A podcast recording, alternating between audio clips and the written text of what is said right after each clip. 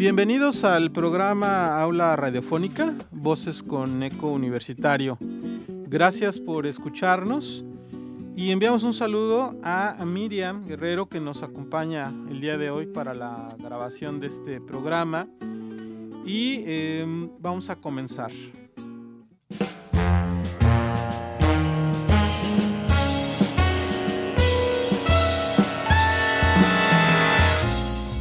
El día de hoy quiero agradecer el tiempo y la atención a este programa por parte de nuestro invitado que es eh, Roberto Jesús eh, Mejía Gutiérrez, alumno de primer semestre de la carrera de Ciencias de la Comunicación.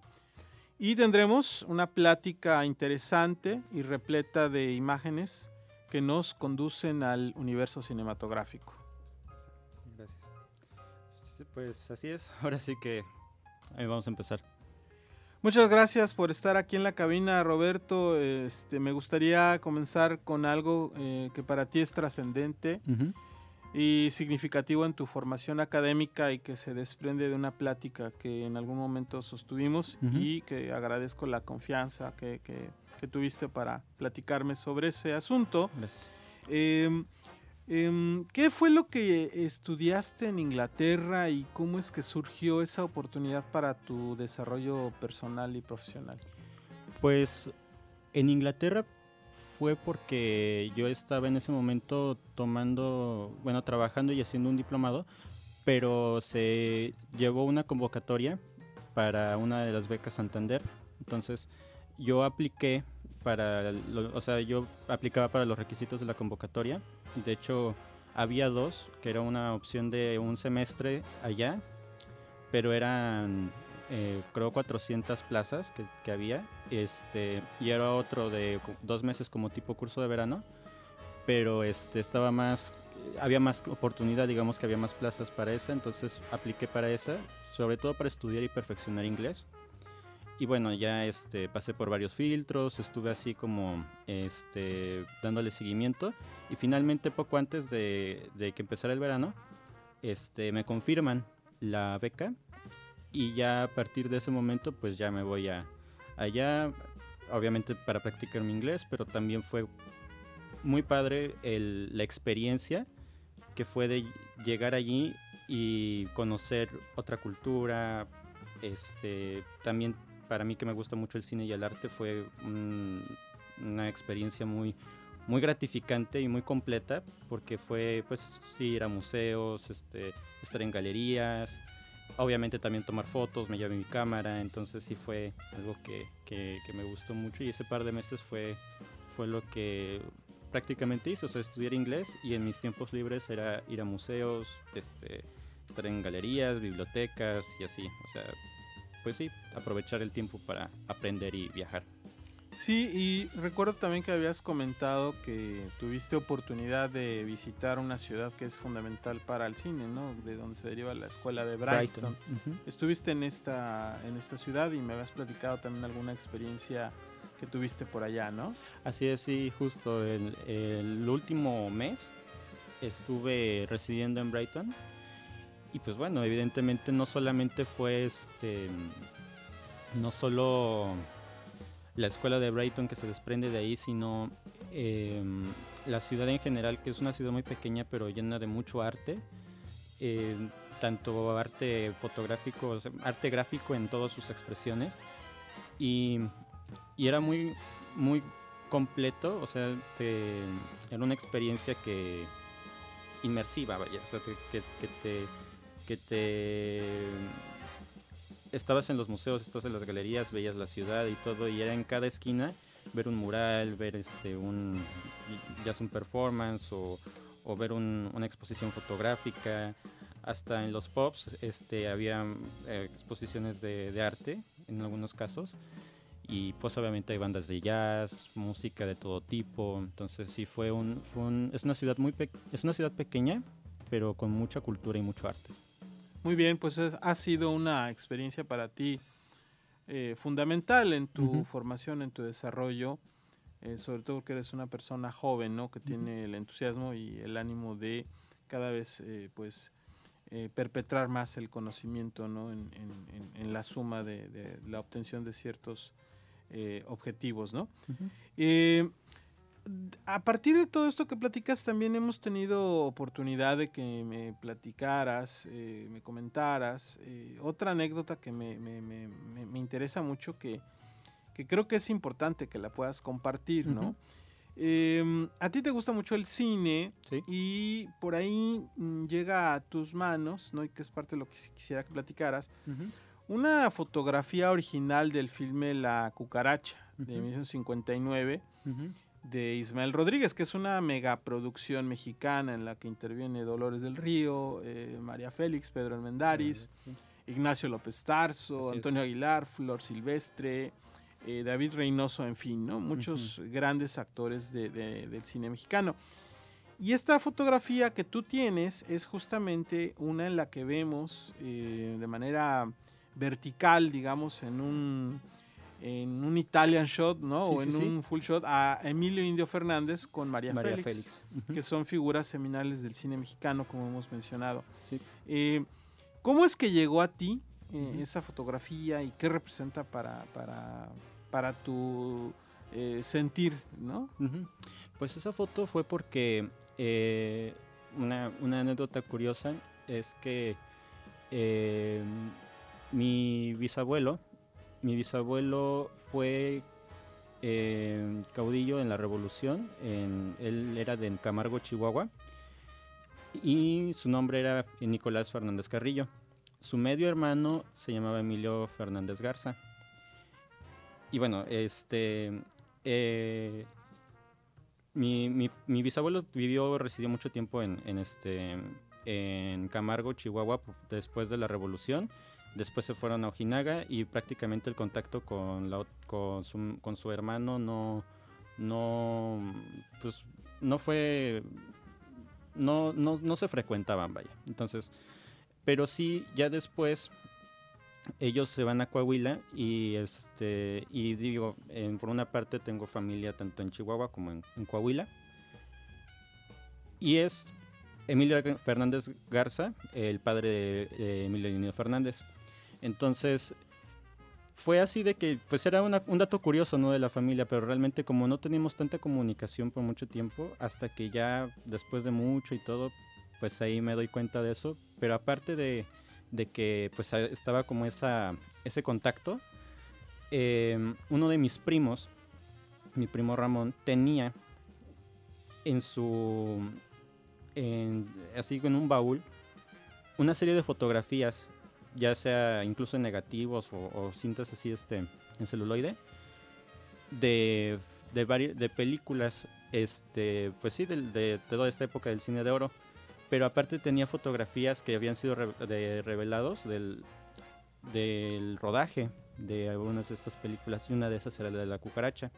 Había una, de hecho, que era con esta, en este Pedro Armendáriz, eh, otro actor, no recuerdo ahorita su nombre, y María Félix, que estaban así, este, más como en un, en un, en un medium shot. Y ya este, esa, esa, de, esa de plano no la pude recuperar porque pues mi, mi primo la subastó, no entendiendo el valor de lo que era. Pero una de mis primas, mi, mi, prima Rosa, logró como rescatar una de estas, que es la fotografía que acabamos de describir. Me la muestra y dice, oye, ¿de que la quieres? Y todo yo, sí. O sea, este, porque aparte es una, es una película que en lo personal a mí me gusta mucho, pero aparte que junta a varias, varios íconos, varias estrellas del cine mexicano, entonces no solamente por una apreciación familiar, sino sobre todo cinematográfica, y realmente eso fue lo que me, me, me, gustó y digo, afortunadamente ya está y la tengo enmarcada y todo, pero es ahora sí que uno de esos tesoros que a lo mejor solo coleccionistas o gente que realmente le interesa el cine le, le darían como un valor a mí me, da me tiene un valor muy importante para mí. Sí, es muy interesante la, la, foto. El día que la compartiste y que la pudimos ver me, llamó mucho la atención. Surgió un poco el, el, cómo llegó a tus manos. Y desde luego lo que acabas de decir pues, es una película espectacular en el sentido de eh, el grupo histriónico ¿no? de, de, actores, de actrices que participan en la misma y que además es la única película eh, mexicana en la que actúan juntas Dolores del Río y María Félix, ¿no? Es que ese es un dato también adicionado que además Dolores del Río fue solicitada por María Félix para que participara en, esta, en esta película. Oye, y, ya que estamos hablando de, esto, eh, ¿a ti qué tanto te ha interesado eh, ver y estudiar el cine mexicano de la época de oro? Pues yo creo que he sido, o sea, siempre se ha inculcado de alguna forma el cine de oro, no solamente en, no solamente viendo las películas o, en, viendo el cine per se, sino que, eh, por ejemplo, mis abuelos, tanto maternos como paternos, eh, escuchaban mucho a Pedro Infante, escuchaban mucho este, a Jorge Negrete, eh, y ahí tenía, por ejemplo, mi abuelo varios de sus discos de, de, Pedro Infante. Incluso hay una foto de mi mamá pequeña, así con un cuadro enorme de Pedro Infante. Y este. Y de alguna forma, pues siempre he sido como. Son estos personajes, no solamente en la parte musical, sino en todos los ámbitos, en la parte cinematográfica. Eh, como que han estado presentes. De alguna forma es como esa escuela, son esas imágenes las que yo tengo de, de mi niñez y de las que pues rescato de mi familia y eso me interesó, pues entender y saber de qué, qué cines se hacía en esa época. Y aparte, ese fue como el primer, como una de las cosas o uno de los detonantes para que a mí me gustara el cine. Porque fueron esas las primeras películas como las que yo iba identificando así en blanco y negro y todo de, de, este tipo de narrativas y estos personajes de, un, de una escuela cinematográfica que iba sobre la marcha y que al fin y al cabo fue de las épocas también más icónicas ¿no? dentro de, nuestro cine, pero de alguna forma yo decía, bueno, pues yo también quiero hacer eso. Entonces, por eso me interesó y por eso hasta la fecha pues me sigue gustando y, y hace poco que fui a Morelia también este, tuve esa oportunidad de ver mucho cine de, de la época de oro mexicano, películas no muy conocidas quizás. Sí, en, el Festival de Cine de Morelia estaba una muestra de pues uno de los llamados padres de la cinematografía mexicana, Fernando de Fuentes. Así es. La trilogía revolucionaria, ¿no? El prisionero 13, Vámonos con Pancho Villa y El compadre Mendoza. compadre Mendoza. Y El fantasma del convento, que es, una referencia icónica muy particular porque hace referencias al expresionismo alemán, ¿no? Lo cual es, es, majestuoso que, que, ocurra eso. Y desde luego, eh, aunado a esto, en algún momento Guillermo del Toro recupera parte de ese expresionismo y del fantasma del convento cuando hace su este, ópera prima, ¿no? Que es Cronos, la invención del tiempo. Así es. ¿no? Tiene momentos y pasajes muy, muy similares. Muy, similares. Eh, muy bien, Roberto, pues eh, vamos a seguir platicando contigo aquí en Aula Radiofónica, Voces con Eco Universitario. Y este pues ha sido y es un espacio en el que eh, estamos hablando de temas de interés para conocer diversas experiencias, relatos de académicos y desde luego de alumnos que forman parte de em, la universidad. Estimado Roberto, mm, ya que hemos ingresado en materia de cine, eh, em, será muy grato que nos compartes tu experiencia en un diplomado de cine que has eh, podido estudiar en Mérida, sí. si no mal recuerdo. Sí, así es. Pues ese diplomado fue porque em, igual como casi similar a la, de la, a la de la vez que fui a estudiar a Londres, fue casualidad.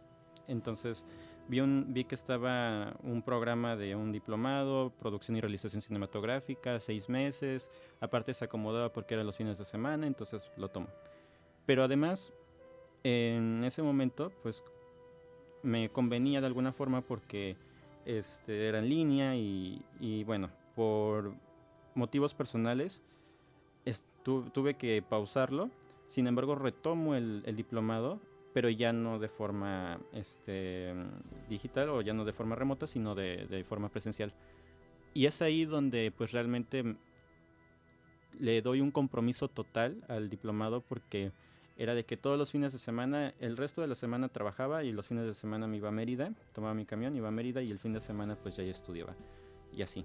Entonces, eh, la, este diplomado estaba dado por la UNAI, bueno, ahora una y antes SAI, que es la Escuela Superior de Artes de Yucatán, ahora Universidad de Artes de Yucatán, y otra escuela de cine que era la que proporcionaba, digamos, como el plan de estudios, la certificación, que se llama CIBEF, Y bueno, este fue un programa muy completo. Terminamos un cortometraje con una compañera que desde aquí este, le, mando un saludo muy fuerte, este, Daira Piña, que ella fue la directora del cortometraje que hicimos para Proyecto Final. Y bueno, yo me encargué de la parte fotográfica, igual todo lo que es guion técnico, este, la, el diseño de, de las escenas, yo me encargué de esa parte y ya un compañero que se llama este, Elías, él se encargó más de nada de la dirección y el trabajo de campo, ¿no? Entonces, eso fue, en, a grandes rasgos, ese fue mi experiencia en el diplomado. Oye, y esta, esta experiencia tan, tan interesante que platicas, eh, bueno, ¿qué tanto ha dejado en ti como aprendizaje? Y por otro lado, ¿cuándo, ¿cuándo tendremos la oportunidad de conocer este trabajo fílmico? Yo creo que es bien importante, ¿no? Dar a conocer... Eh, este tipo de trabajos, eh, así como por ejemplo aquí eh, tenemos el caso de, un, compañero, ¿no? de, Daniel Santón, que también tiene un trabajo fílmico interesante. ¿no? Eh, a mí me parece, siempre me ha gustado ese trabajo que ha hecho y que ojalá no sigan esa curva de seguir produciendo, realizando. Y lo mismo, ¿no? Hacia ti, o sea, ¿cuándo tenemos chance de, oportunidad de conocer este trabajo? Pues Actualmente yo no tengo mucha disposición del cortometraje. O sea, sí tengo ahí el archivo y todo, pero digamos que, sobre todo porque hace muy poco tiempo lo pusimos en una plataforma para, para que entre convocatorias en festivales. Este, se expuso, hubo un estreno que fue que, que fue un sold out en, en, en Cinepolis Harbor en Mérida va a haber otra función en, este, en Mérida, en el mismo Cinepolis Harbor, el 7 de diciembre, si no mal recuerdo, a las 8 de la noche. Y además, pues sí, obviamente eh, ya hemos platicado en la posibilidad de, de, este, de proyectar el cortometraje aquí en la universidad pero sí es este es algo como que necesito más que nada la autorización de, de mi compañera Daira y también, pues bueno, una noticia muy grata fue de que hace poco, hace un par de días, tuvimos una notificación que aplicamos para un, este, hicimos una convocatoria, este, entramos a una convocatoria de un festival de cine independiente en Ciudad de México. Nos rechazaron, pero en esta plataforma de digital donde entrabas así varias convocatorias y todo, nos aceptaron en dos. Una fue en Roma este, de, este Roma Short Film eh, Festival y otro en Tokio, que era igual de cine independiente. Entonces entramos eso para el próximo año para poder aplicar y sí, o sea, yo este fue, esta ha sido una experiencia de las más completas de mi vida y, y obviamente haber ido a Morelia, haber estado en otros festivales, haber visto y vivir lo que es hacer cine realmente fue, fue, un, fue un gran empujón para poder hacer más cosas. Y de hecho justo con, con este mi compañero Daniel Santón este, queremos hacer también cortometrajes, eh, queremos hacer proyectos. Entonces ahora sí que toda esta experiencia no es más que el comienzo y espero también pronto, no solamente aquí en la universidad, sino también dar a conocer más este proyecto de, del cortometraje que hice en Mérida. Sí, seguro eh, eh, se, van a, sumar a, a, una playa de, de exalumnos que, están integrados a la, a, la industria, al contexto del cine. También tenemos eh, información reciente de un egresado que se llama em, eh, Carlos, que pues eh, va probablemente a venir a dar unas, unas este, pláticas sobre cine. Ya ha hecho algunos cortometrajes, está por hacer su primera eh, película, pero bueno, eso, es un, un, asunto que por ahí estamos como platicando, A, ver, si se, si se, si se puede dar, ¿no? Claro. ¿Y cómo se llama este trabajo fílmico que hicieron? El cortometraje se llama Manolo. Está, así a grandes rasgos, está basado en un, en un este, pasaje que tuvo el abuelo de este, la directora, Daira. Y pues es una... O sea, para digamos, no spoilear y, y, dar ahí un poco de lo que es la trama, pues es de un niño que crece en, una, en un ambiente, en un entorno adverso.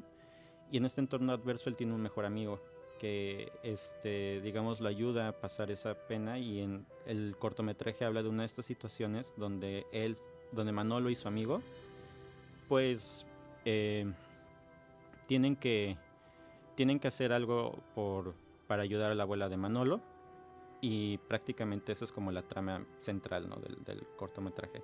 Pero este, pues sí usamos muchos elementos de lo que era la, eh, la comunidad en Yucatán, que, era, que es Chaplecal, donde se filmó. Este, todas las personas que estén allí no son, o sea, salvo dos, que es el personaje de la abuela y el, este, este otro personaje allí que está, son actores con cierta experiencia. Los niños no eran actores. Este, y aún así fue un trabajo muy decente. Yo, y, muy, y estoy muy satisfecho con eso, porque sí fue una cuestión más muy profesional. Ya. O sea, son de este tipo de, filmes que se les conoce como falso documental, ¿no? donde Ajá, algo tenemos, Sí, sí, sí. Eh, personajes que en realidad no son actores ni actrices, pero que forman parte ¿no? de, del entramado de la narrativa sí. y que aparecen y que son como propiciatorios, un poco lo que sea el neorrealismo italiano, ¿no? cuando filmaban de repente sin actores profesionales, ¿no? Sí. que es un poco lo que estoy entendiendo. Sí. Pues vamos a tratar de que eh, a la brevedad y, desde luego con la autorización y el permiso debido de la, de la directora, pues este eh, cortometraje eh, Manolo, ¿no? Sí eh, pues lo podamos traer a la universidad, ¿no? Claro Creo que, sería bien interesante y vamos a tratar de hacer toda esa, esa gestión con las personas que, se encarguen de esto. Oye, Roberto, y, platícanos, eh, ¿qué directores de cine son parteaguas en tu formación cinéfila? ¿Tienes algunos por ahí, nombres sí. que recuerdes? Sí, claro. Bueno, tengo, tengo ahorita, sigo como en, descubrimiento, ¿no? Sigo en descubrimiento de nuevos directores, pero para mí los directores que me han marcado son, o sea, directores mexicanos. Em, director de fotografía, Gran Gabriel Figueroa, me ha marcado muchísimo. Este, eh, obviamente Emilio Linde Fernández. Em, lo que actualmente de mis directores favoritos, incluso, o sea, de la Trinidad que es este Cuarón, em, y Iñárritu y Del Toro, yo estoy fascinado con el trabajo de Del Toro. Me encanta. Em, en cuanto a, directores internacionales, me gusta mucho el cine de Francis Ford Coppola. Obviamente no puedes considerarte cinéfilo si no has visto o no sabes el trabajo no solo de Francis Ford Coppola, sino de este Alfred Hitchcock. O por ejemplo, un poco más allá, este Kurosawa también me parece un cineasta impresionante. Wong, Wong Kar Wai, que es también este uno de mis, sobre todo en la parte visual, me encanta. Y en cuanto a como este tipo de plot twist, me gusta mucho este Darren Aronofsky y creo que esos son, o sea, esos son como mi base, ¿no? Pero igual estoy seguro que voy a encontrar más. Sí, desde luego que paulatinamente a quienes nos gusta el cine y conforme eh, vamos creciendo, desarrollándonos este, social y biológicamente, cada vez vamos conociendo más directores interesantes, ¿no? Ah, ahora que mencionabas a, Gabriel Figueroa, uno de los más importantes cinefotógrafos de la historia del cine, Emilio Fernández y Mauricio Magdaleno hicieron un trabajo en conjunto. Mauricio Magdaleno era escritor, guionista. Hicieron un trabajo, eh, la verdad, eh, irrepetible en el cine mexicano. Eh, Coppola, pues, sabemos que evidentemente es un, cineasta que es reconocido por ese ejercicio tan a veces dogmático ¿no? y disciplinado que tiene en el plató. Guillermo el Toro pues, es un cineasta que eh, paulatinamente eh, la misma industria de Hollywood lo ha ido arropando sí. y se ha ido, me parece, desde mi punto de vista, se ha ido como rompiendo un poco eh, la esencia del, cine como mexicano, pero eso no significa que sea un mal cineasta, al contrario, ¿no? Es, es, lo más reciente que ha hecho con este Gabinete de Curiosidades y el caso de Pinocchio, ¿no? Pinocchio. Que es interesantísimo. Hitchcock, que es, eh, además, eh, Hitchcock pues, es el amo del suspenso y que curiosamente Guillermo el Toro tiene una tesis sobre el cine de Hitchcock, ¿no? Es lo que parte en la Así. Universidad de Guadalajara. Coincidimos con otros dos más, con Wong Kar Wai, a mí también me fascina, sobre todo In the Mood of Love, me parece una película espléndida y como Sí. bien dices tú, la plasticidad, ¿no? Así es. parecen estas texturas, ¿no? Este, inclusive hasta como de si fueran eh, carteles de policía de los años 60 de, de- de- de- de Ujú. estos países, ¿no? Sí. Y Aronofsky que es este rocambolesco, ¿no? Es un cineasta eh, brutal en su manera de, de expresar eh, ideas, ¿no? Así Sí. que bueno, hay coincidencias y seguramente habrá otras más. Ahora más. Por ahí tengo algunas recomendaciones que luego te las platico, ok. ¿no? Sí. Y este. Y bueno, pues. em, no sé si quieras comentar algo para que te vayas este, despidiendo de este programa. Alguna recomendación a, a tus compañeros eh, sobre esta formación eh, pues, académica que debe ser una búsqueda permanente, ¿no? En, Claro. en- en- en ir como globalizando, ¿no? El aprendizaje. No sé si quieras hacer alguna reflexión o comentario final Me- en ese sentido. Me gustó mucho ese comentario que es el es, es una búsqueda permanente. O sea, el aprender, nunca vas a dejar de aprender y nunca vas a dejar de estudiar. Entonces, en mi recomendación y mi experiencia es que a mis compañeros y obviamente toda la comunidad universitaria digo, yo estoy eh, pausé por un tiempo esta, yo ya había entrado aquí a esta licenciatura, sin embargo lo pausé y lo retomé por cuestiones personales. Y eso no me quitó, por ejemplo, que en esa pausa yo me metiera a otras cosas como el diplomado, ir a, a Londres y son experiencias que nunca voy a olvidar, pero además es de a todos mis compañeros es de decirles con con esa hasta humildad de que nosotros nunca vamos a dejar de estar en un aula, aunque sea no solo presencialmente, sino nunca vamos a dejar de, de estudiar, nunca vamos a dejar de prepararnos. Estamos en una carrera que también nos exige actualizarnos constantemente. Entonces, si tu pasión es el cine, no te quedes únicamente con, con lo que te diga un solo profesor. Busca y sobre todo practica. Haz cine. Si eres alguien que le, que le encanta la radio, ok, explora, haz guiones, crea escaletas, este, propon eh, programas, etcétera. Y cultívate también en ese aspecto. Toma clases de locución, toma clases, no sé si te gusta el doblaje, así. Es una carrera muy vasta, muy completa. Tienes una gama de opciones y una gama de posibilidades, pero ninguna, ninguna va a ser suficiente. Siempre puedes, em, siempre puedes ir variando, puedes ir probando y por eso a mí me encanta esta carrera. Y sí, esa es mi recomendación. Nunca dejen de prepararse, nunca dejen de estar con, esa, con ese hambre de aprender. Porque en el momento en que dejas de tener esa hambre de aprender, em, siento que caes en una contradicción enorme. Sobre todo nosotros que somos jóvenes, que dices, pues tienes muchas cosas que hacer, tienes todo por hacer. Si te limitas a eso, pues es, es una contradicción al- hasta natural, ¿no? Entonces esa es mi recomendación, nunca dejen de prepararse.